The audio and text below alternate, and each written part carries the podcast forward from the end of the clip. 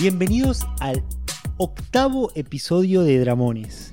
Este es el octavo, el número 8, ya nos faltan dos y no es que estamos apurados por terminar, pero en algún momento esto tiene que tener un fin, ¿no es cierto, Romina? Hola, hola, ¿cómo están?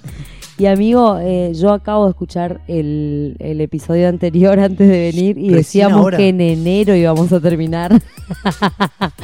Esto va a salir en marzo recién, perdón, perdón. ¿Sabes Somos qué así, pasa? gente. Que no tenemos un jefe que nos esté apurando. Entonces, bueno, vamos a dejar de Ustedes quieren, así, como somos. Que en definitiva empezamos, empezamos esta temporada diciendo que, que, que procrastinamos un montón. Como verán, no les mentimos. Cumplimos con la procrastinación. No, no, en realidad tuvimos, vamos a contarle a toda la gente que nos escucha porque nos paraban en, en la calle, el otro día en la carnicería, me encontré una chica y me decía, ¿cuándo van a sacar el otro episodio? Y yo tipo, eh, tuvimos muchos problemas con, con el equipo de sonido, nos costó un montón solucionar. Somos, Somos- andar. Somos amateurs nosotros, Sí. tenemos la, la bendición, amigo, de contar con, con, con la estigia que nos, que nos, nos pre- ayuda. nos ayuda un montón a, a poder lograr este espacio, pero tuvimos conflictos. Tenemos cables, hay que decir la verdad. Ahora tenemos cables para los micrófonos. Eso nos faltaba, Tenemos gente. mucho cable. Encima estamos acá enredados de cantidad de cables que Ustedes tenemos. no saben cómo grabo. Nunca nos sacamos una foto con el cablecito ese que estábamos encima de la consola. Pegado. Así. Una cosa tremenda. Basta de justificarnos y vamos a comenzar este octavo episodio. Bienvenidos. Esto es Dramones. En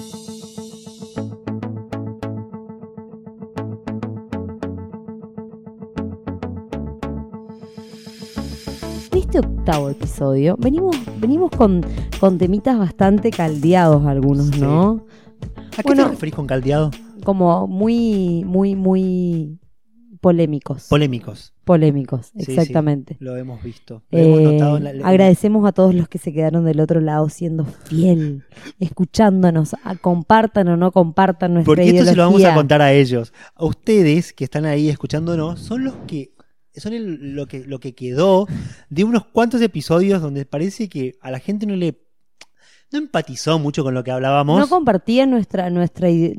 nuestros pensamientos. No, lo- no lo hacen malos oyentes, malas No, personas, no, están en la libertad de elegirnos no, o no. no, no, obvio. Entonces hemos perdido muchos oyentes que en realidad yo no lo quiero ver como hemos perdido, hemos ganado los verdaderos oyentes. Obviamente los fieles, los que nos quieren más allá de que somos un desastre. Somos un- de este desmadre. Ustedes están ahí fieles, gracias. Aunque compartan o no compartan lo que nosotros pensamos, gracias. Un oyente me dijo, es increíble la libertad con la que hablan. Y yo digo, nosotros hablamos así en realidad. Sí, vos sabés que eh, después del- de los episodios de Tabú, un par de personas me decían, qué, qué loco tener esa, esa valentía de hablar así. Yo tipo, son charlas con un amigo Chao. y decidimos grabarlas. Es nada más y nada menos que eso. Hablamos así y bueno. Y en este episodio vamos a tocar un tema fundamental que es lo que nos hace hablar así, Sí, lo que es nos verdad. lleva a hablar así, Los que nos permite. e incluso lo que, nos, lo que nos permite tocar todos estos temas, que es la desconstrucción. De construcción. Deconstrucción. No lo voy a editar porque asumo que no lo sé pronunciar. Es que no está mal tampoco desconstrucción, ¿no? Sino que se adopta el término deconstrucción. Deconstrucción. Ajá. ¿De qué hablamos cuando hablamos de deconstrucción? Contame, Romina, vos que sos la vamos- licenciada. Dígame, licenciada. Vamos a ir al, al término, digamos. Dice deconstruir, este verbo que procede del vocablo francés deconstruiré, deconstruiré, perdón, alude a desmontar a través de un análisis intelectual una cierta estructura conceptual. La deconstrucción se lleva a cabo evidenciando las ambigüedades, las fallas, las debilidades y las contradicciones de una teoría o de un discurso. Digamos, para pasarlo Con sus palabras. en con- ahora con sus palabras Dígamelo con su para palabra, pasarlo Ponte. en limpio, digamos, en, en criollo. Eh, es como cuando es romper estructuras, Sí. sí. Cosas que por ahí nosotros creíamos que eran cosas establecidas, como por ejemplo que, que Dios existe y que es así como nos, nos pintaron en, en el catequesis, podríamos decir, y romper con eso y entender o creer que puede haber otras formas de creencia. ¿sí? Esto se logra a través del análisis, del autoanálisis también, ¿no? Hay Sí. mucho, mucha autocrítica detrás de la deconstrucción. Decir, bueno, yo pienso esto y creo en esto porque me han enseñado estas cosas. Es el eh, empezar a hacerse preguntas. Exactamente. Empezar a hacerse preguntas que estén relacionadas a, ¿realmente esto me representa? ¿Realmente esto me identifica? ¿Realmente esto hace bien al círculo en el que estoy? ¿A mis relaciones? A mí. A mí. Primero a mí. Después a mis relaciones. Ajá. Eh, hay- ah, bueno, actualmente con toda la movida feminista eh, se habla mucho de desconstruir desde, desde el machismo. Claro, desde el feminismo de construir todas Sí, esas... Que hay, que hay que aclarar siempre que la, e- e- esta lucha feminista no es los hombres contra las mujeres. Ni las mujeres contra ni los las hombres. mujeres contra los hombres. Porque bueno, hay que investigar un poco, eh, deberían todos, deberíamos investigar por qué nace el feminismo. Ha- ha- Hay unos documentales muy buenos, hay uno cortito en Sí. Netflix que está genial, Sí, sí, sí. donde habla de buscar la igualdad. Claro, no, No es que el- feminismo, las feministas odian a los hombres y los quieren que, que mueran. Nada que ver, buscan, pues, lo que se busca es la equidad, la igualdad de derechos, de oportunidades. de oportunidades, exactamente. Y bueno, de, de verse igual al otro en, en, sentido, en estos sentidos, en sentidos legales, en sentidos laborales. Claro, con los mismos valores, derechos, de- con las mismas Porque después, posibilidades. obviamente, a ver, eh, hacen comparaciones mucho más eh, superficiales como la comparación de la fuerza, de las habilidades. Sí, pero eso va más allá del género inclusive. Sí, o sea, si vos allá. comparás dos, dos varones, quizás de contexturas físicas muy diferentes, uno probablemente sea mucho más fuerte que el otro Y- físicamente, y la ¿no? sensibilidad no es la misma Y la tampoco. sensibilidad no es la misma. Bueno, en este caso, eh, teniendo en cuenta este movimiento grande de, construcción, eh, no, nos hace no, llenar la cabeza, el culo de pregunta, quiero decir. Nos llenamos el culo de preguntas. Lisa y llanamente hablando. Se te llena, amigo, el culo de preguntas con todo nuestro accionar, con las maneras de hacer los chistes. Sí. Algo que ha cambiado mucho es los chistes. Han Sí. cambiado mucho los chistes en cuanto a el, el chiste del puto, el chiste de la gorda, Sí. del gordo. de que te violen. de que te violen. Qué generación de mierda, ¿eh? Qué bárbaro. Qué ¿Cómo, cómo violenta. jugábamos con fuego? Estábamos todo el tiempo ahí y, y- y estas cosas chiquitas, porque una vez discutía con un compañero de trabajo que las canciones, el, la- el arte, eh, los chistes, los memes, ay, pero es un meme. No, todas estas cosas que son chiquititas empiezan a formar parte de la sociedad, una Sí, idea. aparte es como que a través del humor también eh, se llegaron a normalizar, o sea, si bien se visibilizaba muchas cosas, se las normalizaba y se las avalaba. Hoy en día vemos una película, por ejemplo, de los 80, de los 70, Argentina, con Olmedo y toda esa generación de Ah, gente. por Dios, qué veneno. A ver, en ese momento vamos a... No está mal, no estaba mal en ese momento. En e- oh, sí, Estaba mal, pero no se lo veía pero no- mal. estaba mal, pero no tan mal. Bueno, ay, claro, se lo aceptaba, se lo aceptaba, era más válido, era válido, no sé. Era como que la mujer pasaba de que le pegue el padre en la casa que le pegue el marido en, la en la otra casa, digamos, de la mujer. Sí. Igual eso, eso todavía lamentablemente se ve un montón, se ve eh, cuesta desarraigar, pero ya no se ve ese humor Ay, tan machirulo. que era tremendo. El de Franchella con la nena en la casa, todas esas Oh. cuestiones por suerte se fueron, se fueron Sí. limpiando, digamos. Y Eh, eso hace también que seamos más conscientes de lo mal que estaba, ¿no? Porque una casa no se construye de la nada, se construye a poco. Claro. Al igual que todo este pensamiento, que toda la normalidad social, se va construyendo de a poco. Entonces, son cositas. Y ¿de qué nos vamos a reír? Escucho. Y bueno, nos vamos a reír de otras cosas. Claro. No es el fin del mundo. Aparte nos podemos seguir riendo de nuestros propios ¿sí? defectos. Fíjate Lizzie Tagliani, que es un ejemplo que ella se ríe de ella. Y Nadie la puede humillar a Lizzie por, por el hecho de que es eh, travesti, por ejemplo, porque ella se ¿entendés? ríe de ella misma. Porque ella se ríe de ella misma y qué lindo el humor que tiene, porque te da gusto verla y, y morirte de risa con la mina. Sí. Porque te Sí. reís con ella. Que nació al, al principio, como lo hacen la mayoría de las travestis, como un mecanismo de defensa. Sí, como lo hacemos todos en Como realidad con hacemos nuestros todos. defectos en algún punto. Que ahora Lizzie Tagliani lo hace. Bueno, no es un defecto lo de Lizzie Tagliani, No, para perdón nada. que, reclare- que, que aclare No, esto, no. pero después de que me escuché me deconstruí y dije, está mal lo que se acabas repitió, de se decir. repitió. A lo mejor dentro de 50 años, lo, Tag- lo que, el humor de Lizzie Tagliani también se ha cuestionado, decir, ¿por qué se rían de las travestis? Bueno, pero ella no se ríe de las travestis. Se ríe de ella. Ella se ríe de ella. Ahí está la gran diferencia. Aro, aro, aro, aro. ¿Escuchaste ese? me, el otro día pasé por tu casa y me tiraste con ese, el de la Sí, perla. ahí vamos a decirlo. Aro, aro, aro. A- Ayer pasé por tu casa y me tiraste con una perla. Como, Como no- no tengo concha, no sé dónde ponerla. Es genial. Genial. Lo dijo en un contexto lleno de gauchos Sí, encima. vestida de China. Estaba vestida de China, la caradura. Qué genialidad. Pero claro, lo que pasa con ella es que hay un, un humor, primero que muy fresco y muy consigo misma, digamos. Yo me acuerdo que cuando, cuando era chico me decían puto y me ofendía, pero cuando yo asumí que era puto, nadie me cargaba ya. Porque había que Claro. enfrentarme. ¿Y qué? Le decía, sí, Eh, ¿querés probar? Me salían chistes así como, eh, puto de mierda. Sí, preguntarle a tu viejo si. Morían. Claro, claro. Morían. Pero está bueno porque era la mejor forma, La porque mejor si no te iba, recurrías a la violencia. Pero totalmente, y me decían, ah, sí, papá, ¿te, te culió? Sí, me culió, pero preguntale a él cuando se. Y morían, se, se les llenaba el culo de preguntas. Claro.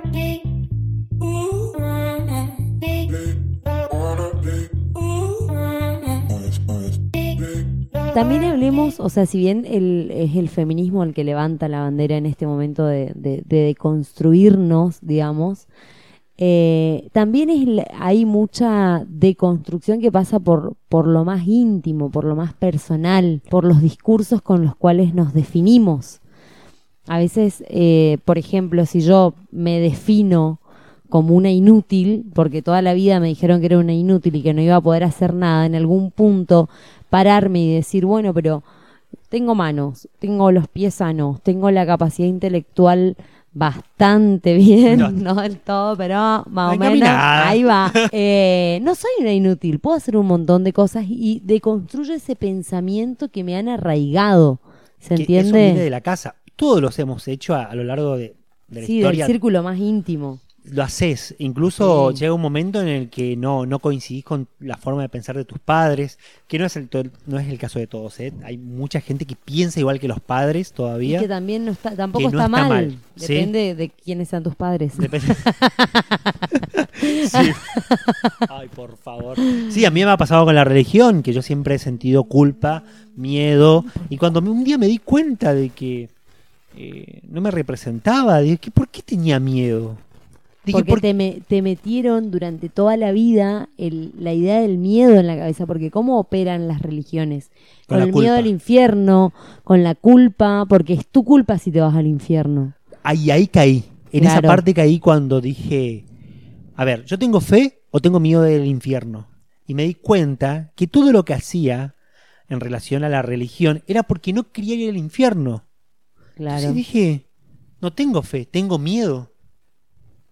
Y dije, ah, y ya venía, ya fue. Venía estudiando teatro griego. Ni a la pora le tengo miedo. ¿Sabés que ahora? ¿Sabés qué? Y agarro y como venía estudiando la historia del teatro y, y descubrí que existían muchos dioses, dije, ah, este es uno Eso, más. la, la historia, la, la mitología griega te abre la cabeza de una manera. Tremenda. Y ahí te das Sí. cuenta que eh, todo lo que, lo que aparece en, en la Biblia eh, son cosas que, que crearon los romanos en función de mit- mitologías De griegas, porque Roma se encargó de, de alguna manera, samplear, vamos a poner decirle, A para no decir copiar, mucha de la cultura griega Sí. y hizo sus versiones. Y después empezás a ver que hay mucha relación, que decís, Sí. claro, de acá lo sacaron todo. Ahí estaba. Pobre diablo. Y después sentí compasión por el diablo. Dije, pobre, él Toda la culpa gas. toda. Está- todo, todo es culpa de él, mete la pata, él no, no nos incita. Somos débiles nosotros y la culpa es del diablo. Claro. Somos pecadores. Me, me amigué con el diablo, todo bien con Jesús. Rompiste con, con, con esa línea quizás que te venían enseñando desde chiquito, que era la, la fe, La digamos, fe. la fe cristiana. Y entendí que se puede tener fe en otras cosas Claro. y, y creer en otras cosas. Recuerdo esa vez que uno de nuestros compañeros de teatro dijo que vino una persona a predicar la palabra a su, a su casa Ajá. y le dijo que él no creía en nada. Dijo, ¿qué sos un perro? No podés creer. ¿Cómo, cómo no vas a creer en nada? Primero, sin menospreciar a los perros. Y segundo, que sí uno puede tener su propio pensamiento. Y me preguntás en qué creo yo. Yo creo en la, en la ciencia, en la historia, en lo, en lo que nos enseñó la historia. ¿Qué tenemos que hacer? ¿Qué no? ¿Qué no hay que repetir? En lo tangible, en lo digamos. tangible y también en la energía. No sé de dónde viene la energía, pero viene una persona de mal humor y te contagia. ¿sí? Sí, totalmente. Y, y está vos dejarte contagiar también o no, ¿no? Esa, dejarte. Sí, bueno, pero a veces no te das cuenta, No no, das no, cuenta. no, estás tan despierto como para percibir que el otro viene con mala onda, digamos. O viene una persona y, y ves, "Ay, me gusta juntarme con ella porque tiene buena energía. Sí, te pasa, totalmente. Entonces creo en la energía, no sé de dónde carajo viene y no me interesa en este momento de mi vida. Yo le pongo onda, prendo saumeria. y- Palo santo. ah. No sé, nos fuimos a la concha. Volvemos. bueno, eso es Eh. otra cosa. Nos fuimos a la concha. ¿Por qué siempre nos metemos con eso? ¿A dónde? ¿Con la concha? Po- Pobre la concha. La concha de la Vamos a lora, la concha del pato. todas las conchas. La cajeta. La cajeta. No sé qué. ah, ¿Por qué será, no? No sé, porque uno no dice. La picho, pichila. La pichila. La pichila. La pichila de Magallanes, conozco a una que dice así. Todo el tiempo Sí, sí, la, la- conocemos. La conozco, la conozco. Bueno, por ahí. la pinchila la es la palabra. La pinchila la es la palabra. Magallanes. Bueno, está bien, se, me- se mete con, la- con una pinchila al menos.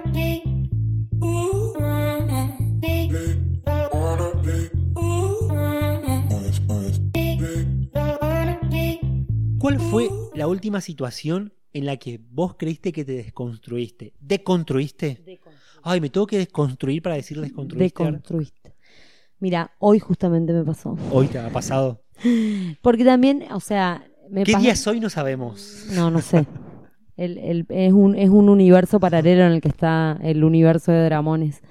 Eh, me pasó que me, generalmente a las mujeres, no a todas, por suerte no a todas, pero sufrimos como abusos desde muy chiquititas, como desde muy chicas se sexualiza nuestro cuerpo, eh, aprendemos a, a- a vestirnos generalmente para, para no sedu a mí me pasaba para no seducir o para que no sea nada sugestivo para, para llamar la atención del otro. Evito, por ejemplo, los, como los escotes muy pronunciados, por ahí me voy a la concha igual, Sí, pero Te he visto. eh, lo he visto. Lo he visto a eso. Pero eh, me pasaba que ante, ante el, el acoso callejero, digamos, como que me daba vergüenza y bajaba la vista y seguía caminando. ¿Se entiende? Vos te sentías Yo me culpable sentía culpable. de cómo podía reaccionar Claro, otro. de que el otro me diga y tipo, porque generalmente cuando uno contesta que dicen, ah, la loca esta, ra, ra, ra". entonces yo siempre me sentía culpable y tipo agachaba la cabeza y seguía caminando, ¿no? Hasta que hace un par de, hace un tiempo atrás ya, eh, venía diciendo, loco, ¿por qué me tengo que callar? O sea, trato de, de- de no vestirme provocativa, que está re mal, gente, porque el que tiene, el, que es perverso va a ser perverso con una monja vestida con hábitos, Pero ¿entiende? si tenés o sea, un culo y lo querés mostrar, mostrarlo. Aparte hay Te con- cosas que se sexualizan los, el- las tetas, por ejemplo, Sí. no tienen nada que ver, no tiene nada de sexual un par de tetas. Eh, es más, eh, no está relacionado con el aparato reproductor, son puramente, eh, o sea, están para alimentar, Sí. digamos, ese es el fin. Eh, entonces, hace un tiempo trato e intento luchar con esa vergüenza que me ocasiona el acoso. ¿Se entiende? Hoy justamente frente a mi casa, a las 9 de la mañana me pasó, que salí a buscar a mi perrita a la vereda y un señor, vaya a saber quién es porque no sé, me mira y me dice, hola mi amor, no sé qué. Y yo como, Hola, mi mamá. perdón, ¿qué te pasa? Así como haciendo, ¿qué, qué te pasa? Como- Pero me dio una bronca porque eh, estaba en la vereda de mi casa a la mañana haciendo algo. Buscando a mi perra. Buscando a mi perra. Eh, no, ni siquiera conozco a esta persona, ¿se entiende? Y en eso estoy, es una lucha que tengo porque va con la vergüenza que a mí me ocasiona el acoso del otro. En lugar de que el otro se sienta avergonzado por invadirme con sus gritos y con su hola mi amor", Tipo, ¿se entiende? Esa, es- esa es la última deconstrucción que yo he vivido y la que estoy Lo atravesando. ¿no? enfrentaste. Sí, lo enfrenté. Lo enfrenté cuando antes no podía. Cuando antes a mí me daba vergüenza. Hasta que una vez una amiga me dijo, no, ¿por qué tiene que dar vergüenza a vos? Ellos tienen que tener vergüenza de, de hacer lo que hacen. ¿Se entiende? Viste cómo está vuelta. se ha- hay que dar vuelta a la torta Claro. en esa desconstrucción. El- en este caso, la desconstrucción viene no solamente de tu parte, sino de todos, de decir, me debería dar vergüenza a una persona que no conozco decirle hola a mi amor. Gritarle cosas en la calle. Y después, eh, con- después van a saltar los que dicen, ah, pero si era un Brad Pitt, vos le ibas a contestar. A ver, Nadie puede, porque tampoco, o sea, yo no voy por la calle, no soy Brad Pitt, no, pero no voy por la calle diciendo, ¡eh, qué lindo que está hoy, eh! sí, ese, Ese culito, culo no se hace cagando, ¿eh? ese, ese culito para el gimnasio, ¿viste el TikTok? Y respetar al otro, básicamente. De última, si vos le querés manifestar que está linda, que está lindo, buscar una manera más sutil. Aparte, yo me pregunto, ¿esa gente coge? O sea, algún día sí. ese tipo de, de, de actitudes terminaron en un garche como diciendo, ay, sí, estoy linda, te paso mi número de teléfono, Roberto. No coge con personas como vos, pero va a aparecer otro, otro tipo A de ver, no, persona. no, no, a ver, no, yo no soy, no, no es que no cogen con personas como yo. Yo a lo que voy es que, ¿será que levantan realmente con ese tipo de actitudes, me entendés? A eso voy. ¿Será que en alguna si- situación un grito o un piropo callejero? Y si lo repiten, probablemente les funcionó. O todavía no, no están lo suficientemente evolucionados como para decir, bueno, si esta salida no me da, pruebo con otra. Yo una vez yo una vez llegué a amenazar a una persona con, con, con una denuncia por una cosa así, pero era constante. Y te hace sentir, porque te hace sentir mal en ese momento. Sí, me hace sentir mal. O sea, no te hace sentir ni linda, ni especial, ni potra, ni sexy, ni que te vas a comer el mundo. No, no tiene nada que ver con eso lo que te hace sentir una persona que te hostiga en la calle, aunque sean piropos para ellos, digamos. Falta todavía y va, va a tener que cambiar, no va a quedar otra. Sí, bueno, ahora está, creo que se puede denunciar ese tipo de cosas también. denuncia. Vos, Mati, una deconstrucción o la última deconstrucción que te acuerdes. Tengo una muy presente que fue con vos en un ensayo. Eh, sí, que subestimé el trabajo de otra persona. Pero tiene que ver con que yo realmente sé que todos los trabajos cuestan y que no puedo justificar, eh, digo, subestimar el trabajo de otra persona. Le pregunté a una chica que trabajaba en una tienda, le dije, ah, seguramente estás todo el día sentada. ¡Horrible! Ustedes Y- no saben cómo lo miré en ese instante. Le pregunté, o sea, pero te vas y estás todo el día sentada. Primero, ¿qué me importa a mí? Me sentí mal. Y estaba tu mirada ahí también como para, para que me sienta aún... ¿Qué mierda dijiste, Matías? Me, me arrepentí. Y me pasa como ese episodio un montón. Como que no lo pienso, lo tengo tan automatizado que cuando lo digo sale pero me arrepiento automáticamente. Me pasa un montón. A veces puedo filtrarlo. Cantidad de veces lo he filtrado, pero en situaciones de- le debo una disculpa y aunque sea como para decir para Creo que igual ese día, ese día sí te disculpaste. disculpé, sí, te disculpaste. Bueno, la Bueno. cuestión es que fue eso. Subestimé el trabajo de una persona como subestiman el mío como profesor de teatro, como, ay, ¿y teatro haces? ¿Qué me ha pasado? Ah, ¿te, ha pasado? Sí, como qué pavada haces. Los invitaría a ver una obra tuya a esa gente que, Bueno, que no sé. subestimó tu trabajo. No sé, ve- Vengan ve- a ver ahora en, en Ah, agosto en por ahí. agosto, Vamos probablemente a tener algo. No sé, tampoco pretendo cambiarles la cabeza, sino que, a ver, los, eh, está mal lo que hacen al subestimar mi trabajo, pero yo he subestimado muchos trabajos también, muchas profesiones, y está en cada uno en realidad eh, entender que atrás de eso hay mucho trabajo y que si para mí es simple, eh, desde mi punto de vista externo, no quiere decir que así lo sea. Totalmente. Aparte, para cada, cada uno lleva como su cruz, digamos. Me ha pasado con el fútbol. Yo he subestimado mucho tiempo que, que, que pagaba el fútbol. Y bueno, con el enano y con, y con Seba, con Manu, unos amigos nuestros, yo entendí que, que entiendo esa pasión que hay por el fútbol porque es humano. Lo- La comprendiste desde otro la ma- comprendí lugar. de otro lugar. A mí no me gusta, me aburre. Y entiendo que, que- que tiene que ver mucho el estado de ánimo, la historia del jugador, el momento, el director técnico. Todos esos son factores que, que son de análisis para ellos, para los que les gusta, y que realmente son importantes. Y digo, pasa un poco con el teatro también eso, Claro. porque también se necesita un recurso humano. Lo que sí estoy sorprendido es las generaciones que vienen, y esta anécdota tengo que contar. Sí, por favor, porque La- es un, ¿cómo sería? Es un ejemplo de cómo gracias al universo las nuevas generaciones vienen con un chip nuevo. Y, y digamos. depende mucho de los padres que nos toquen. Sí, sí, sí. Y voy a hablar de Agustín, mi sobrino. De Chulín. Chulín. Alias Chulín. alias Chulín, que tiene tres años. Nos fuimos a vacaciones a la playa y habíamos llegado eh, en, prim- en primer lugar mi hermano y yo. Y una parejita que habíamos conocido ahí, estaban al lado con su nene. Pasan estos vendedores que te venden de todo. Para mí que tienen una muñeca inflable ahí adentro. Por Porque si tanta- alguien quiere. Viste que te venden todas cosas inflables. Sí, tienen todo ahí de colores, los globitos. Yo, los- yo miro a ver si no los hay algo raro ahí adentro, porque venden de todo. Y querían estos flotadores para los hombros para que los Ajá. niños no se hundan. Y el vendedor le dice que tiene de nena. Y el nenito le eh, yo quiero. Le dice, no, pero tiene de nena. Y ahí se termina todo. Llega mi hermana con mi sobrino, con Chulín. Chulín, todo, con su camión, pelota, arma de agua, y palita, todo, todo, porque había que mover toda esa cantidad de juguete todo el tiempo que nos movíamos. Ya los tengo inventariados en mi cabeza. Estaba no re equipado el vago. los tengo todos, desde la tortuguita que hace formas en la arena hasta la pelota. Vuelve a pasar este vendedor y Cami dice, le voy a comprar unos flotadores. Hola, ¿tiene flotadores? Tengo de nena nomás. Y ahí Chulín ve y dice, a los, a los de, los de Frozen. Quiero el de Frozen. Ah, quiero el de Frozen, pero tengo de nena nomás. Pero dame igual, dice mi hermana. Y él estaba chocho. Claro, porque él quería eso. Encima él conocía a los personajes, todo. Sí. Y el de al lado, se le llenaron el culo de preguntas a los de al lado. Pero ¿cómo? No, no entendía nada.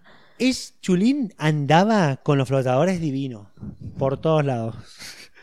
El to- Ana y Elsa de cada lado.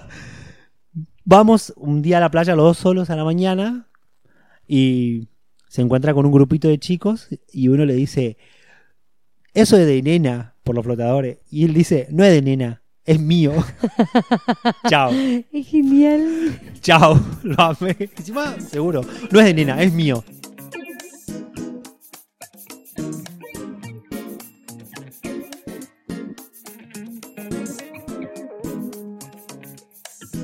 Como cierre, ¿qué podemos sacar de con- como conclusión de toda esta charla que tuvimos, Mati? de que hay que ser conscientes de este proceso y estar alertas, sin dramatizar. Decir, esto no está bien o esto no me hace bien y cuestionármelo. Claro, algo que no, o sea, no porque nos lo hayan enseñado desde que éramos chicos algunas cosas, son verdades absolutas. La deconstrucción es un análisis profundo y jodido, ¿eh? Jodido. porque te pone frente a, por ahí a tus creencias más profundas. Y eso implica que vos empieces a cuestionarte relaciones que tenés. Sí, Conductas tuyas, empecemos por ahí, y después, che, pero realmente está bueno que me junte, tenga vínculo. sí, o me hace bien, Porque soy yo acá. Está eh, un tema que nunca lo hablamos, que es el de la familia, que porque sea mi sangre, tengo que seguir teniendo relación Vamos a verlo en el próximo capítulo. en el próximo. no sé, eso lo vamos a hablar después, porque eh, si ahí perdimos oyente, largo. ahí vamos a perder familiares acá. bueno, muchas gracias por acompañarnos. Gracias por estar del otro lado. Nos vemos en el noveno episodio. Noveno episodio. Nos vemos. Un besito para todos.